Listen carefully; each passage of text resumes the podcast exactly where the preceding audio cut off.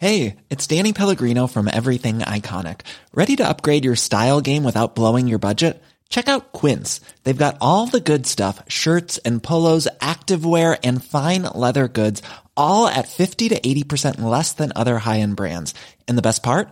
They're all about safe, ethical and responsible manufacturing. Get that luxury vibe without the luxury price tag.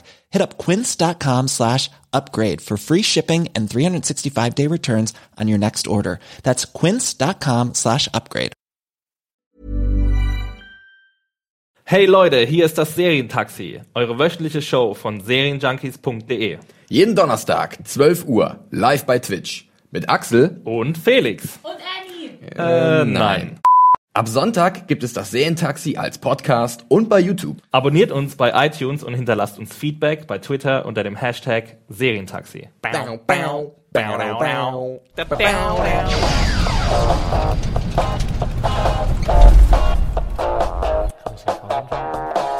Herzlich willkommen, liebe Serienjunkies da draußen. Hallo, hallo, hallo. Zum Relaunch des Serientaxi, Man kann es so nennen, auf jeden Fall. Dem neuen Mittagsmagazin äh, von Serienjunkies.de. Katja Burkhardt und Frauke Ludewig. Das sind wir zwei. In Wirklichkeit sind wir natürlich der tolle Felix und der, na gut, auch ganz tolle.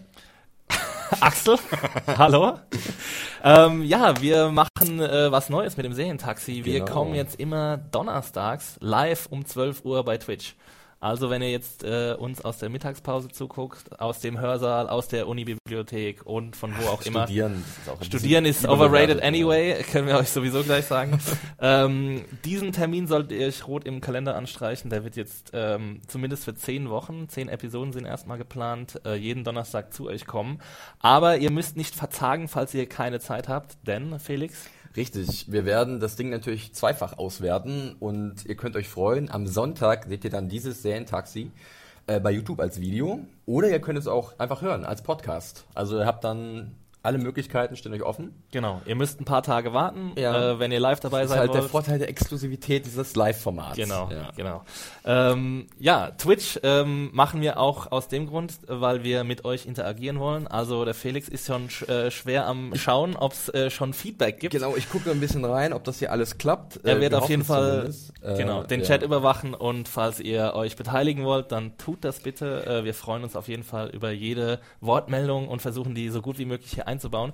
Wir haben heute ein ganzes Paket für euch äh, an serienrelevantem Stoff dabei und ähm, ich würde sagen, wir fangen gleich mal an mit unserer ersten Kategorie. Wir haben jetzt Kategorien. Wir haben Kategorien und sie heißen folgendermaßen. Bass der Woche. Oh yeah. Yeah. Äh, was ist unser Bass der Woche diese, Der diese Woche? Bass der Woche ist erstmal irgendwie das Thema schlechthin, was uns so ein bisschen bewegt hat die Woche oder was auch gerade auf unserer Seite ein bisschen pulsiert. Und da haben wir uns diese Woche nicht für die TCAs entschieden, die gerade in den USA stattfinden, wo jeden Tag neue News kommen. Wir haben uns nicht für die Golden Globes entschieden. Wir haben uns auch nicht dafür entschieden, dass der zeitlose Klassiker Turn mit seiner dritten Staffel am 24. April zurückkehren wird. Felix hat alles versucht, um Turn auf den, auf den Plan zu bringen, aber ich habe es gerade noch so verhindern können. Wir haben uns- Ihr könnt mir danken im Chat übrigens. Wir haben uns für die Serie The Shannara Chronicles entschieden, Mhm. die bei uns auf der Seite ziemlich gut abgegangen ist. Ist vor einer Woche gestartet, am 5. Januar bei MTV und am 6. schon bei Amazon. Also auch deutsche Fantasy-Fans können sich freuen, relativ zeitnah da ein neues Ding zu sehen bekommen, zu sehen zu bekommen. Ähm, The Shannara Chronicles ist halt eine neue Fantasy-Serie, äh, relativ simpel, basiert auf den Büchern oder auf einer Buchreihe von Terry Brooks. Äh, ja, Drei junge Protagonisten müssen eine Quest erfüllen in einer Welt voller Magie, Druiden, Elfe. Elfen, Gnome und so und ähm, Gnome und Zwerge, wobei ich nicht weiß, was genau der Unterschied glaub, eigentlich Zwerge ist. sind noch ein bisschen größer. äh, und die müssen Sind im halt, Durchschnitt 10 cm größer. ich würde da keine Regel draufsetzen, aber es könnte sein, ja. Ich glaube, das ist so. Ich bin ein ziemlicher Fantasy-Experte. Ja, da sitzt, sitzt du hier mit mir wirklich perfekt zusammen. Da habe ich den richtigen dafür gefunden. Ich interessiere mich ja so ein bisschen dafür. Unser Experte ist eigentlich Mario. Der betreut, äh, betreut auch die Shoutout Serie. Mario. Genau, da könnt ihr auch Reviews zu den aktuellen Episoden ähm, euch ansehen, beziehungsweise durchlesen. Und wir haben halt das Thema ausgeht, weil es halt wirklich so einen Bass hat und weil es auch irgendwie so ein Spiegelbild davon ist, was in den letzten Jahren so gerade im Bereich Fantasy-Serien so passiert ist. Jeder will sein eigenes Game of Thrones. Jeder will sein eigenes Game of Thrones. Ne? Das hat angefangen 2011 halt mit Game of Thrones. Alle haben gesehen, guck an, Fantasy ist wieder serientauglich. Also es war ja mit Herr der Ringe im Filmbereich so um die 2000er schon lange durch. und dann kam es mal zwischendurch wieder und jetzt sind halt die Serien auch auf, irgendwie auf den Pfad gekommen. Äh, wir sehen es jetzt an Shadowhunters, was jetzt bei Netflix auch zu sehen ist, was aber nicht, das kommt von Freeform, glaube ich, den neuen genau. ABC-Sender. äh, wir sehen es Ehemals bei ABC Family. Shannara Chronicles und es ist irgendwie interessant, dass es doch ein sehr großes Publikum dafür gibt. Das sehen wir selbst auf unserer Seite bei den vielen Kommentaren und der vielen Interaktionen zu den Reviews. Und äh, das wollten wir auch einfach mal ansprechen, weil ich finde es wirklich nicht uninteressant. Ich weiß nicht, wie es dir geht, wie du zu Fantasy überhaupt stehst, Axel. Sehr schwierig. Äh, Wir haben ein sehr schwieriges Verhältnis, Fantasy und ich. ähm, ich gucke Game of Thrones. Ähm, ich fand die erste Staffel von Game of Thrones großartig. Ähm, und seitdem gucke ich es aus professionellem Interesse und weil ich es auch echt äh, gut umgesetzt finde. Aber bin jetzt äh, sehr weit entfernt davon, ein Fantasy-Fan zu sein. Ähm, wollen wir gleich mal einsteigen im Pilot, was wir ganz okay fanden und so. Also ich würde, glaube ich, gar nicht so viel dazu sagen. Einfach nur so ein bisschen allgemeiner, halt, dass es halt doch schon eher High Fantasy ist, was uns äh, Shannara Chronicles anbietet. Ich meine, ähm, Game of Thrones funktioniert ja auch so gut, weil es halt nicht komplett auf Fantasy gebürstet ist. Es ist ja auch sehr viel politische Themen oder Charakterdrama, ne? Und Shannara Chronicles geht da schon ordentlich mit der Fantasy-Keule voran. Ja, äh, das, da kann der gute Meier uns sicherlich auch bestätigen, den ich auch schon im Chat gesehen habe. Ähm, und das ist halt auch eine Geschmackssache. Also ich habe es mir angesehen, ich habe auch schon die Folgen, die bis jetzt da sind, gesehen. Und bei mir ist es schon so weit, dass es so eine Art Guilty Pleasure wird eigentlich mehr, weil ähm, man muss sich schon auf einiges einlassen, ein paar Abstriche machen, gerade bei den Dialogen. Und also es gibt halt diesen Charakter zum Beispiel von Manu Bennett, der halt eine wunderbar tiefe Stimme hat, die herrlich brummt und der halt herrliche Expos Expositionssätze von sich geben kann. This is your destiny und äh, The time has come. genau so welche Dinger. Und das ist halt ein bisschen platt, ein bisschen plump. Äh, aber auf irgendeine komische Art und Weise fühle ich mich doch ziemlich gut, gut unterhalten. Ich weiß auch nicht, woran es liegt. Also ich habe jetzt für diese Sendung eine Folge geguckt. Ich werde keine weitere Folge schauen. nee, ähm, also es war, es war nicht schlimm. Ich fand das Pacing gut. Äh, ich fand den Twist, den es am Anfang ga, äh, gab, gut. Ich fand es ganz gut, dass die Exposition im Vorspann verarbeitet wurde. Das war alles okay, aber es ist einfach nicht meine Welt. Von daher äh, glaube ich nicht, dass ich weiter äh, The Shannara Chronicles, Chronicles schauen werde. Wir können vielleicht noch mal kurz drüber diskutieren, weil es bei uns auf der Seite auch eine große Diskussion war, äh, wegen der Buchadaption. Wie nah muss eine Serienadaption eines, eines beliebten Buches und das war ja wohl sehr beliebt, also diese Ra Buchreihe. Wie nah muss die dran sein für äh, deinen Geschmack? Also, Shannara Chronicles ist ja auch so ein klassisches, klassisches Young Adult Ding irgendwie. wieder, Ne? Gibt es ja auch ganz viel im Kino und wie im Fernsehen. Und äh, ich hatte jetzt irgendwie die Bücher natürlich nicht auf dem Schirm. Und wenn man mir jetzt generell die Frage stellt, habe ich eigentlich nur Game of Thrones als Vergleich irgendwie da oder um da mal eine Brücke zu schlagen irgendwie. Ähm, da sage ich halt, wenn ich mir die fünfte Staffel von Game of Thrones angucke, dass einige Entscheidungen der Macher, das zu verändern, was in den Büchern passiert, äh, nicht so gut waren. Ähm, das kann ich aber auch nur sagen, weil ich jetzt weiß, was in den Büchern passiert ist Ja. und was mir da besser gefallen hat. Generell merkt man aber schon, wenn halt ein Autor eine riesige Welt entwirft und die nach seinem Gutdünken halt gestaltet und dann halt das adaptiert wird in einer Serienform und dann andere Leute versuchen, diese Welt auch zu gestalten, die wollen immer was Eigenes mit reinbringen. Und ob das dann noch so wirklich im Kern das ist, was eigentlich die Ursprungs das Ursprungsmaterial ausmacht, das ist wieder eine andere Frage. Ich kann jetzt bei Shannara Chronicles, wie gesagt, nicht dafür, äh, so viel dazu sagen, deswegen hatte ich das Problem nicht. Aber ich habe es auch gesehen, es wurde äh, wirklich heißblütig über Ja. diesen klassische äh, Adaptionssache halt diskutiert. Ich glaube, man muss es so ein bisschen für sich trennen, weil man wird, glaube ich, es potenziell immer enttäuscht werden, wenn man das Buch ganz toll fand und dann wird, könnte man also ich glaube, es ist selten, dass Fans von Büchern ähm, Bock auf Filme oder Serien haben oder die sehr, sehr gut finden und äh, auf die Adaptionen davon. Und deswegen glaube ich, als Fan muss man versuchen, sich ein bisschen davon zu lösen. Ich habe jetzt bei mir kein aktuelles Beispiel, wo es mir großartig missfallen hat oder so. Ähm, aber ich würde sagen, man muss die Bücher und die Serien oder die Filme, die daraus entstehen, einfach äh, voneinander trennen. Haben wir denn äh, in, im Chat schon irgendwelche schaue ein Wortmeldungen dazu? Unsere lieben Kollegen sind natürlich äh, fleißig unterwegs. Äh, die Tassen, das können jetzt unsere Podcast-Hörer natürlich nicht sehen, aber euch sei gesagt, wir haben wunderbare äh, wow. äh, bekommen von kaufen. von unserer herrlichen Regie Anne. ja, vielen Dank nochmal dafür. Ja, Die ist danke, äh, hinter den Kulissen mal wieder äh, zuständig, dass hier alles glatt läuft und das tut es, wenn ich es richtig sehe, zumindest technisch. Inhalt, inhaltlich werden wir dann nach der Sendung sehen. Das könnt ihr uns danach dann äh, zukommen lassen, was ihr darüber gedacht habt. Äh, ich würde sagen, wir haben alles zu The Shannara Chronicles gesagt und ähm, gehen gleich mal über zu unserem nächsten Block der Woche, zu unserer Noch eine nächsten neue Kategorie. Kategorie. Ähm, ich glaube, Anna hat es schon draufgeworfen. Oh yeah. Preview. Pre, pre, pre, pre, pre, Preview. Da sind wir mit der Preview der Woche. Und äh, es geht diese Woche. Ähm, wir haben beide schon eine Episode gesehen von der neuen äh, Showtime-Dramaserie Billions. Äh, mit viel Glück kann man die in Deutschland dann bei iTunes in sehr kurzer Zeit danach äh, sehen. Diese Serie stammt von Brian Koppelman und David Levine. Die beiden haben schon zusammengeschrieben Rounders, Oceans 13 und The Girlfriend Experience, ziemlich bekannte Filme. Und Walking Tall mit The Rock. Und Walking Tall, genau. Ähm, Andrew Ross Sorkin gehört auch zum Autorenteam. Er ist ein äh, Wall Street Journalist und ähm, das trifft sich ganz gut, denn in der Serie geht es um äh, die Wall Street, um Hedgefonds, um Finanzmärkte, um Finanzskandale und es geht um zwei Hauptfiguren. Äh, es gibt den Staatsanwalt Chuck Rhodes, er wird gespielt von Paul Giamatti und er jagt den Hedgefonds-Millionär, äh, Milliardär, mhm. sorry, äh, Bobby Axelrod und er wird gespielt von Damian Lewis, den wir aus Ho äh, Homeland kennen und natürlich aus deinem beliebten, äh, geliebten Wolf Hall. Wolf Hall, Golden Globe Gewinner 2016. ja, genau. Never forget. Und die beiden Emmy Gewinner Paul Giamatti und Damian Lewis spielen die Hauptrollen. Äh, da zum Hauptcast gehören außerdem Maggie Siff, kennen wir aus Sons of Anarchy und Mad Men und Marlene Ackerman. Ähm, sie hat in einer ABC Comedy kürzlich mal die Hauptrolle gespielt, Trophy Wife. Ähm, ja, und man kennt sie auch noch aus tausend anderen Produktionen.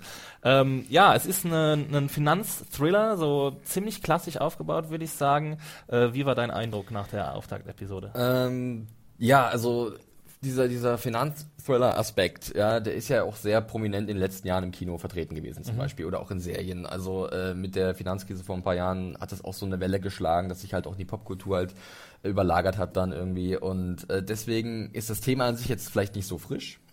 Es ist ein bisschen abgegriffen, aber im Großen und Ganzen hat mir der Pilot, den man, oder den uns Showtime halt weltweit über YouTube und ihre eigene Plattform und Facebook und was weiß ich zur Verfügung gestellt hat, hat mir der Pilot eigentlich gut gefallen. Nicht herausragend, weil es gibt so ein paar mhm. Sachen, die mich wirklich gestört haben, mhm. aber insgesamt war es erstmal eine unterhaltsame erste Stunde, wirklich mhm. 60 Minuten ungefähr, mhm die man vielleicht hier und da ein bisschen einkürzen könnte, aber das sage ich bei jeder Pilotepisode. Leute, rafft das, was ihr uns sagen wollt. Äh, wir sind nicht zu blöde, also wir brauchen nicht jedes kleine Detail, das man uns erklärt irgendwie. In der Kürze liegt die Würze, wie auch im neuen Serientaxi. genau, ja, richtig. nee, aber ich war äh, angetan und ich weiß nicht, Möchtest du erstmal allgemein sagen, wie es dir gefallen hat, sonst gehe ich auf einzelne Punkte ähm, Ja, also mir hat es auch gut gefallen, auch nicht überragend gut. Es war jetzt nicht nichts, wo ich irgendwie gedacht habe, ja, das, ich muss jetzt sofort wissen, wie es weitergeht, weil das größte Problem war für mich irgendwie, ich habe noch nicht so genau verstanden, wo die Serie eigentlich hin will. Also ähm, wir, wir haben diese zwei sehr starken Schauspieler, die diese Rollen auch sehr gut ausfüllen, meiner Meinung nach. Das Produktionsdesign sieht gut aus. Wir haben bis in die kleinsten Nebenrollen sind alle echt hochwertig besetzt und sie spielen alle gut zusammen und sie haben coole Dialogsätze und man hat so ein bisschen das Gefühl, dass die Serie sich nicht allzu ernst nimmt. Also ähm, das ist ja auch recht wohltuend, wenn es so ein äh, bei so Showtime-Formaten, die, die sind manchmal so von der Ernsthaftigkeit ein bisschen weiter entrückt von, von, von HBO oder Netflix-Sachen. Und das finde ich ähm, tut ganz gut, aber mir hat auch ein bisschen was gefehlt, muss ich in der Auftakt, äh, muss ich sagen, in der Auftaktepisode. Ähm, ja, was war denn das bei dir so? Ähm, also ich würde erstmal da an, anknüpfen bei dem Cast, der wirklich herausragend ist, sage ich ja. ganz ehrlich. Also Paul Giamatti, ich bin ein großer Fan von ihm. Ich finde, der macht so viele verschiedene Sachen, kleine Filme, große Filme. Ich mochte ihn zum Beispiel sehr in diesem kleinen, fast schon Indie-Film Barneys äh, Version. Mhm. Ähm, dann war er auch, was ich immer wieder in großen Sachen zu sehen. 12 Years a Slave hat eine kleine Rolle gehabt auch in vielen Serien. Ich glaube, Down Abbey war auch mal zu sehen und sowas. Also ich mag ihn wirklich sehr und ich finde, er ist auch einer, der mit seiner Art äh, auch sehr energiegeladen irgendwie ist und so gerade Monologe tragen kann. Mhm. Und wenn Billions eins auszeichnet in seiner Pilotepisode, dann sind es irgendwie für mich Monologe, mhm. wenn jeder wichtige Charakter bekommt irgendwie den Moment zu glänzen mit mhm. einer tollen Ansprache vor mehreren Leuten oder vor einer anderen Person. Und da liegt aber so ein bisschen auch das Problem, denn mhm. die ganzen Schauspieler, auch Damien Lewis und Maggie Siff, die können sich fantastisch ausdrücken, mhm. die haben eine gute Chemie miteinander, da ist ordentlich Feuer drin, wenn die miteinander interagieren, gerade zwischen Giamatti und Lewis und, und Maggie Siff und Giamatti. Mhm. Aber es driftet in dieses, wie sagt man so schön, Speechifying ab. Ja. Also dieses, dass es ein bisschen overwritten ist. Wunderbar. So viele Anglizismen. Ja, deswegen also, habt ihr ja auch eingeschaltet. Richtig. Also das, Sind wir mal das, ehrlich. dass sie halt so ein bisschen dick auftragen und dass halt jeder wahnsinnig clever und klug ist und uns mhm. wunderbare Standpauken hält. Ähm, und die Charaktere vielleicht so ein bisschen übermächtig gleich rüberkommen. Soll vielleicht auch Absicht sein, ganz klar, weil die beiden Hauptfiguren sind nun mal die Big Player in ihrem großen mhm. Gebiet. Äh, Damien Lewis als der Ex, wie heißt der, Bobby Axelrod, Bobby Axelrod, äh, auf, auf der Seite äh, der Finanzhaie und halt Paul Giamatti als Rhodes. Aber er ist ja auch so eine. Art Robin Hood, ne? Er geriert sich zumindest als das. Er hat irgendwie so ein, ein, äh, ein Scholarship, äh, mir fällt natürlich das deutsche Wort nicht. Stipendium? Stipendiumsprogramm, Stipendienprogramm und er hat ja auch als einziger seiner äh, ehemaligen Firma 9-11 überlebt Mhm. Und da gibt es dann irgendwie so kritische Töne, warum er eigentlich an dem Tag nicht im Büro war, in den im World Trade Center und so. Und ähm, das ist so ein bisschen seine Backstory. Und ähm, sie bleiben beide ziemlich undurchsichtig, würde ich sagen, am Anfang. Also ähm, Paul Giamatti, da weiß man auch nicht so genau. Er will unbedingt Bobby Axelrod jagen, aber keiner Er weiß halt- eigentlich genau, warum. Er will eigentlich den richtigen Moment auch abpassen, ne? ganz Ja. klar, weil er weiß, äh, Bobby Axelrod ist halt das große Ding äh, und den kann man nur mit einer einzigen Chance irgendwie äh, zu Fall bringen. Und dementsprechend heißt es abwarten, er ist dann auf der Lauer und, und guckt, wann ist der richtige Zeitpunkt gekommen. Der ist dann am Ende der Pilotepisode wirklich da und er sagt, okay, jetzt geht's los und man hat auch das Gefühl, das fand ich zumindest irgendwie Game On. Also es Ja. geht jetzt los und das ist eigentlich ganz gut, wenn sie dann wirklich in Medias Res gehen. Wir sehen halt ganz lange halt, wie erstmal auf der einen Seite halt Paul Giamattis Charakter vorgestellt wird, äh, vorgestellt wird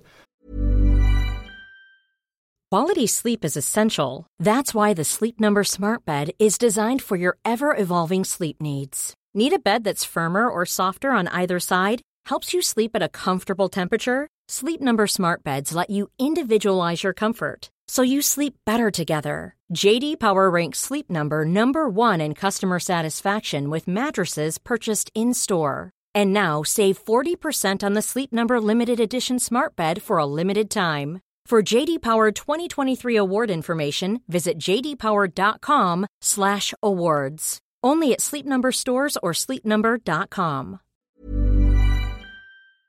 der anderen Seite Damien Lewis sein Charakter.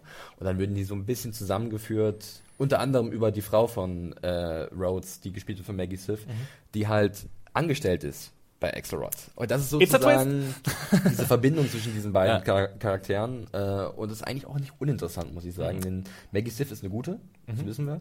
Äh, und die kann, glaube ich, diesen inneren Konflikt, der sich dann ihr zwangsläufig stellen wird, hält sie zu ihrem Mann, äh, lässt sie sich von ihm sagen, was sie machen soll, obwohl sie wahnsinnig erfolgreich ist in dem, was sie tut. Ähm, ist sie loyal ihrem Arbeitgeber gegen, gegenüber? Also das ist schon nicht unspannend. Ja, also fand ich auch ihre, ihr Handlungsbogen war mit das Interessanteste, weil man auch bei ihr sofort den inneren Konflikt gesehen hat. Und das war halt bei den anderen beiden, fand ich jetzt nicht unbedingt der Fall.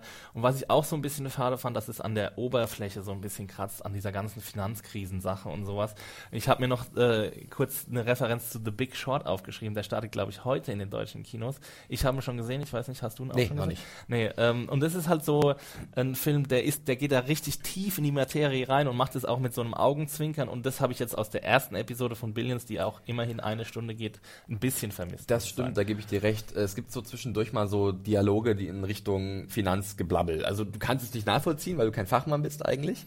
Und es ist auch irgendwie egal, weil im Endeffekt musst du nur wissen, Axelrod ist halt der beste Typ und der weiß alles und Ja. der, der weiß ganz genau, welche, äh, an welchen äh, Rädchen er drehen muss, um erfolgreich zu sein. Ja. Ähm, ich weiß nicht, wie tief sie noch in die Materie eintauchen. Es ist sicherlich auch ein bisschen schwierig für ein Publikum, dass man die nicht damit abschreckt irgendwie, wenn es zu viel ist.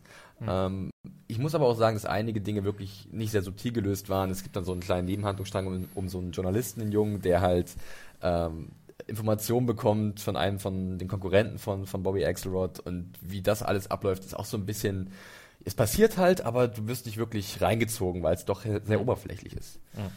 Ja, also äh, wir sind noch nicht hundertprozentig überzeugt, aber ich glaube, wir bleib, bleiben beide dran. Ich äh, würde, wenn es dann soweit ist und äh, wir es auch wirklich hier in Deutschland richtig sehen können, bei iTunes oder wie auch immer, vielleicht greift ja noch ein Bezahlsender dazu, ähm, dann wäre es sicherlich mal eine Option, da reinzuschauen. Zwölf Episoden, Episoden hat, glaube ich, die erste Staffel. Äh, und dann äh, wird man mal sehen, ob sich das noch wirklich lohnt. Der Pilot war gut. Der Pilot war gut. Damit äh, schließen wir äh, dieses Kapitel ab des Serientaxis und kommen zur nächsten Kategorie, Oh, die da heißt Review der Woche. Pring. Und jetzt erstmal, äh, bevor wir sagen, um was es sich dreht, äh, große Spoilerwarnung. Wir werden hier Das in auch hier Medias Res gehen. Äh, ich glaube, hier links über mir wird die Spoilerwarnung äh, Warnung montiert. Und äh, wir wollen über eine äh, Serie sprechen, eine Dokumentarserie, die viele Gemüter in den letzten vier, drei, vier Wochen zu der erhitzt wir auch hat. viele Zuschriften bekommen haben. Zu der wir von sehr euch, viele- Vielleicht von denjenigen, die zuschauen. Vielen Dank übrigens an die. Danke dafür, dass ja. ihr uns äh, aufgefordert habt, darüber zu, äh, zu sprechen. Es geht um Making a Murderer auf äh, Netflix. Und weil wir jetzt im Spoilerbereich sind, wollen wir gar nicht äh, allzu viel erklären, um was es geht. Ihr, die jetzt noch zuguckt oder zuhört, ihr wisst, um was es geht. Und ihr, die es nicht kennt, ihr schaltet jetzt bitte ab, weil ähm, ich frage Felix jetzt gleich mal äh, die Eröffnungsfrage. Glaubst du, dass Stephen Avery und Brandon Dassey schuldig sind? Ja, äh, Ja. Nee. Also ja. okay, that was. Das war das Endtags für diese Woche. Nein, äh, ja, du fängst gleich mit der mit der ganz großen Frage an zu dieser Dokumentarserie, die halt äh, das Zu dieser Dokumentarserie, die auf Netflix läuft. die von Netflix läuft, genau. Ähm, ich sage mal so, Stephen Avery, also ich glaube, Brandon Dassey ist nicht schuldig, hat, ich glaube, er hat nichts getan. Er ist wirklich so ein richtiges krankes Opfer des verrückten Justizsystems in den USA. Bei Stephen Avery bin ich mir nicht so sicher. Also diese Serie hat ja wirklich ziemlich hohe, hohe Wellen geschlagen. Äh, Generell, man hat es in sozialen Netzwerken gesehen äh, und wir haben ja auch einige Aufforderungen bekommen, mal darüber zu sprechen.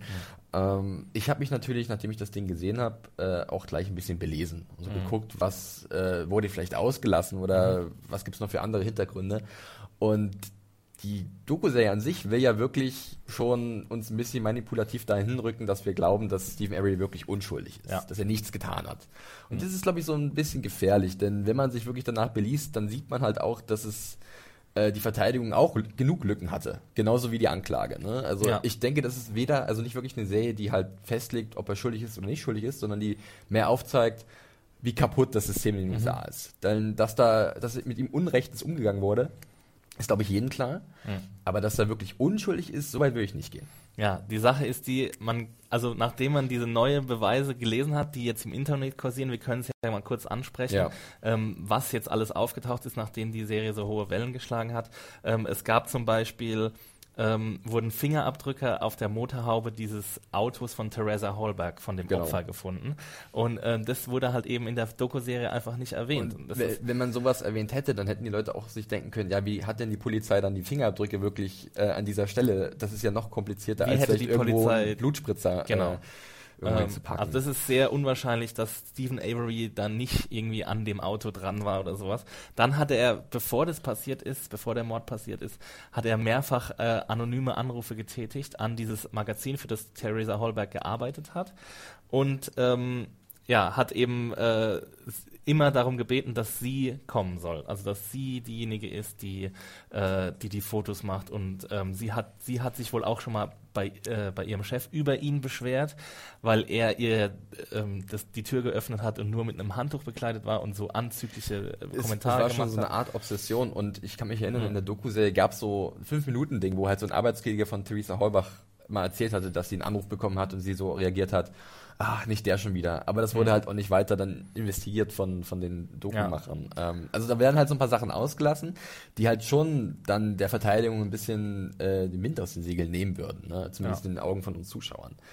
Was ich auch schade fand, ähm, dass so komplett, fast komplett die äh, Opferrolle äh, außen vor gelassen wurde. Also wenn Stephen Avery sie nicht ermordet haben sollte und Wer hat sie dann wer hat sie dann ermordet? Weil wir können ja davon ausgehen, nach, den, nach der Beweislage, dass ähm, Stephen Avery sie ermordet hat, aber die Polizei trotzdem Beweise bei ihm, ihm untergejubelt hat, um ihn halt eben festzunehmen. Weil wir wissen ja, es gab in diesem Polizeidepartment gab es irgendwie so eine ähm, Agenda gegen ihn. Also die Leute wollten eben unbedingt, dass er wieder, ähm, wieder verhaftet wird und wieder eingebuchtet wird, dieses Mal lebenslang.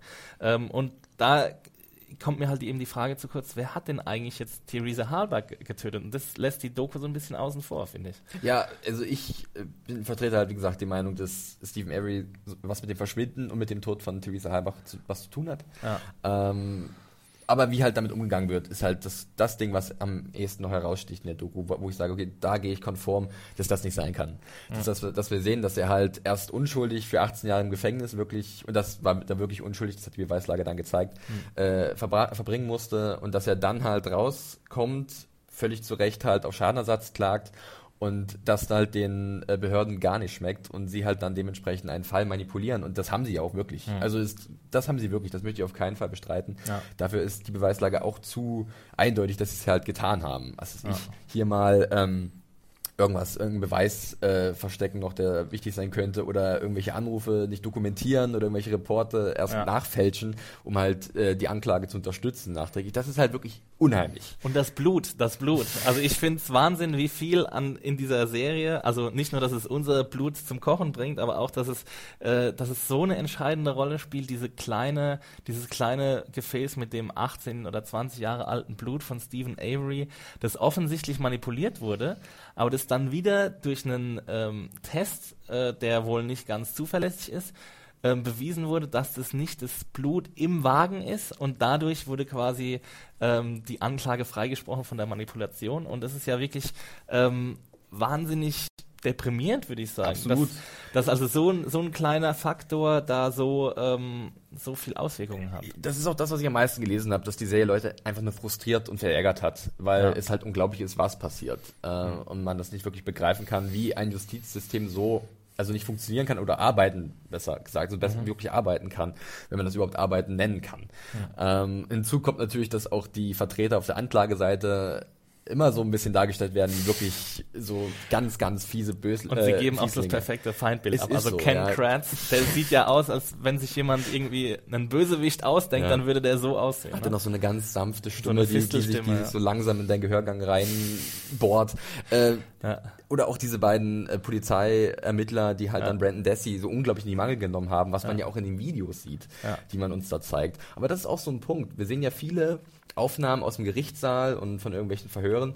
Und da muss man vielleicht auch noch ein bisschen kritisch sein, denn wie bei vielen Netflix-Serien entstand nicht nur bei mir der Eindruck, ich habe es auch von anderen gehört, auch bei uns in der Redaktion, äh, dass ähm, Making a Murderer schon etwas sich gezogen hat, gerade am Ende. War zumindest mein Eindruck. Du hast jede Episode irgendwie was ja, irgendwie sehr Überraschendes, Mhm. Unglaubliches. Aber du hast das Gefühl, ja, sechs oder acht Episoden hätten es auch getan. Aber am Ende der Episode kommt dann immer der mega es Cliffhanger. gibt immer einen mega und Cliffhanger. dann kannst du natürlich. nicht aufhören zu schauen. Also das haben Aber sie schon jede Episode sehr ist gut so eine gemacht. Stunde lang und du merkst schon zwischendurch so wirklich die Phasen, wo du denkst, uiui, jetzt wird es aber ganz schön gestreckt und ach, mal wieder Aufnahmen aus dem Gerichtssaal. Ja, der arme Brandon. Ja, es ist Also da muss ich sagen, da das Gefühl hatte ich gar nicht. Also ich habe es, glaube ich, direkt an Weihnachten geschaut. Das war auch irgendwie vielleicht nicht ganz so die richtige Zeit, das zu gucken. Aber ähm, ich fand so die beiden, vor allem die beiden Pflichtverteidiger, äh, die beiden Verteidiger von Stephen Avery, Jerry Booting und sein, der andere Name fällt mir jetzt gerade nicht die ein. werden jetzt auch langsam zum Sexsymbol im Internet, habe ich gesehen. Ja, es gibt da und- Fan-Tumblers. Und ich habe schon irgendwelche Think Pieces gelesen, dass das jetzt irgendwie so, ja, ähm, der, der vernünftige mittelalte Mann wird zum neuen Star. So, Ja. da, da haben sie dann auch irgendwie ähm, Patrick Wilson aus Fargo als Beispiel genommen, so äh, Lou Solverson, Ja. äh, so so die, die vernünftigen, die mit kühlem Kopf vorangehen Das und so. Und Der, der Nachfolger des Anti-Helden aus dem Golden Age of Television. Genau, vielleicht kriegen wir jetzt das Platinum Age of Television und da sind irgendwie solche Leute dann die Stars. Ich weiß es nicht. Vielleicht könnten sie auch mal irgendwo Frauen sein oder so, aber äh, naja, darüber wollen wir uns jetzt nicht auslassen. Ähm, ja, also was mich auch noch ein bisschen äh, ja, verwundert hat, war, dass einfach kein Berufungsgericht irgendwie die Berufung von Stephen Avery zugelassen hat, nachdem er dann äh, trotz dieser sehr ähm, äh, ja, nebulösen Beweislage. Es ist, also da hat man vielleicht den Verdacht, dass das Ganze sehr weit nach oben geht, ähm, was noch erschreckender wäre wirklich. Denn man möchte irgendwie als, äh, ja, also ich möchte nicht daran glauben, dass es wirklich so schlimm ist, aber ich glaube, ich bin dazu unschuldig. Ja, so, zu naiv. also es, ich, es ist einfach wirklich man- kaum vorstellbar, was da passiert. Ja. Und dass es tatsächlich auch passiert ist. Und man kann sich nicht ausmalen, wie hoch halt diese, diese äh, Verschleierung und dieses korrupte Verhalten halt wirklich geht. Ja. Äh, und ich denke so mal, man, ich denke, es gibt da auch kein Ende nach oben. Das ist das Traurige. es scheint so eine institutionelle Bias zu geben Die halt gegen Jahr für Jahr, Jahrzehnt für Ja. Jahrzehnt reproduziert wird und da haben sich halt Mechanismen einge, eingespielt, die du halt nicht mehr rauskriegst. womit wir wieder bei The Wire wären. Danke, Leute. Das, kriegen- das kriegen wir hin. Jede Woche, Jede Woche. Das, 12 ist, Uhr gibt's das den- ist ein Versprechen. gibt's den The Wire-Pick auf Dafür jeden Fall. stehe ich mit meinem Ich habe ja äh, vor Ja. ein paar Minuten von dem guten Schmenz 311 einen kleinen Kommentar gesehen. Mhm. Der hat gesagt, das klingt ein bisschen wie Serial. Und das trifft's ja auch, dass mit dem, äh, ja, mit der Veröffentlichung der ersten Staffel von Serial äh, dieses Crime-Ding oder dokumentarische äh, Kriminalformat so einen Aufschwung erlebt hat, ne? Auf jeden Fall. Hat Also- man ja bei The Jinx auch gesehen, Genau. was wir beide sehr gut fanden. Ja. Ja. Sei ich, auch- sei ich auch, auch nochmal ans Herz gelegt. Mhm. Ähm, sieht man jetzt bei Making a Murderer. Serial ist in die zweite Staffel gegangen. Also das ist auch gerade so ein Genre, das auch boomt. Ja, und das wird mich jetzt zu meiner letzten Frage führen äh, für heute. Äh, die Frage, darf, dürfen solche Fälle aus dem Echtleben, dürfen die uns als Unterhaltung gelten? Also darüber könnten wir jetzt natürlich eine halbe Stunde mm. reden, aber wie, wie siehst du das? Also siehst du das als Ausnutzung dieses Opferleidens oder siehst du das eher als Chance für so, solche Leute, mehr Aufmerksamkeit auf ihr, auf die, das Unrecht äh, zu lenken, das ihnen angetan wurde? Also auf jeden Fall ein bisschen was von beiden. Also ich denke, es ist gut, dass dadurch so ein bisschen die Aufmerksamkeit auf irgendwas gelenkt wird. Ob die Person dann, wie jetzt bei Stephen Avery, Avery da gab es ja dann auch eine Petition ans Weiße Haus und so, mhm. der soll für unschuldig erklärt werden. Es ist utopisch, ganz klar, ähm, auch von der Rechtslage aus, weil der, Bundes äh, der, der Präsident der USA kann halt niemanden einfach so freisprechen. Das muss auf Bundes- oder föderaler Ebene passieren. Ja. Ähm, aber ich finde es gut, dass man halt so ein bisschen Einblick halt in solche Thematiken bekommt äh, und dass vielleicht auch ein bisschen jemand wachrüttelt. Das finde ich gut. Äh, auf der anderen Seite das, was du sagst. Klar, man muss sich so ein bisschen moralisch freimachen, weil wenn du dir vor Augen führst, dass es echte Menschen halt mhm. sind, die seit Jahren, seit Jahrzehnten von äh, der Staatsgewalt drangsaliert werden, mhm. äh, dann muss es dir eigentlich schlecht gehen. Mhm. Und das schafft ja auch Making a Murderer. Ja. Ähm, aber ich bin, für ein paar Tage. Genau, aber ich muss auch sagen, äh, ja, ich guck's halt dann auch. ich, ich, sorry, ich, ich guck's nicht, um mich zu belustigen an diesem Leid, das Stephen, Stephen Avery und Brandon Dessy widerfahren ist. Äh, aber es ist halt wirklich extrem fesselnd. Weil es halt eine wahre Geschichte auch ist. Wir beide sind auf jeden Fall schuldig. Äh, ich ja, glaube, ich hoffe, wir machen, haben uns auch schuldig gemacht, euch ein bisschen für eine halbe Stunde zu unterhalten. Ähm, uns hat es Spaß gemacht. Uns hat sehr viel gemacht. Spaß gemacht. Wir schrauben natürlich in den nächsten Wochen noch ein bisschen unserem neuen Format oder der neuen Ausrichtung mit unserem Live-Ding hier. Ja. Äh, auch mit der Einbindung des Chats. Wir haben noch nicht alle Kategorien. Äh, wir wollen natürlich es auch gibt noch weitere Kategorien, äh, darauf könnt ihr gespannt sein. Ja. Ähm, ihr könnt uns dann auch was hinterlassen, irgendwie Feedback oder so. Und dann schauen wir mal, äh, wie es dann in den nächsten Wochen aussieht. Ne? Wir sehen uns nächste Woche. Wir freuen uns auf sagen. jeden Fall. Vielen Dank für alle, die an alle, die eingeschaltet haben. Macht's gut. Ciao. Tschüss. Ihr wollt noch mehr Serientaxi? Schreibt uns auf Twitter unter dem Hashtag Serientaxi und bewertet uns auf iTunes. Am besten mit 5 Sternen. Und schaltet nächste Woche wieder ein zu einer neuen Fahrt im Serientaxi.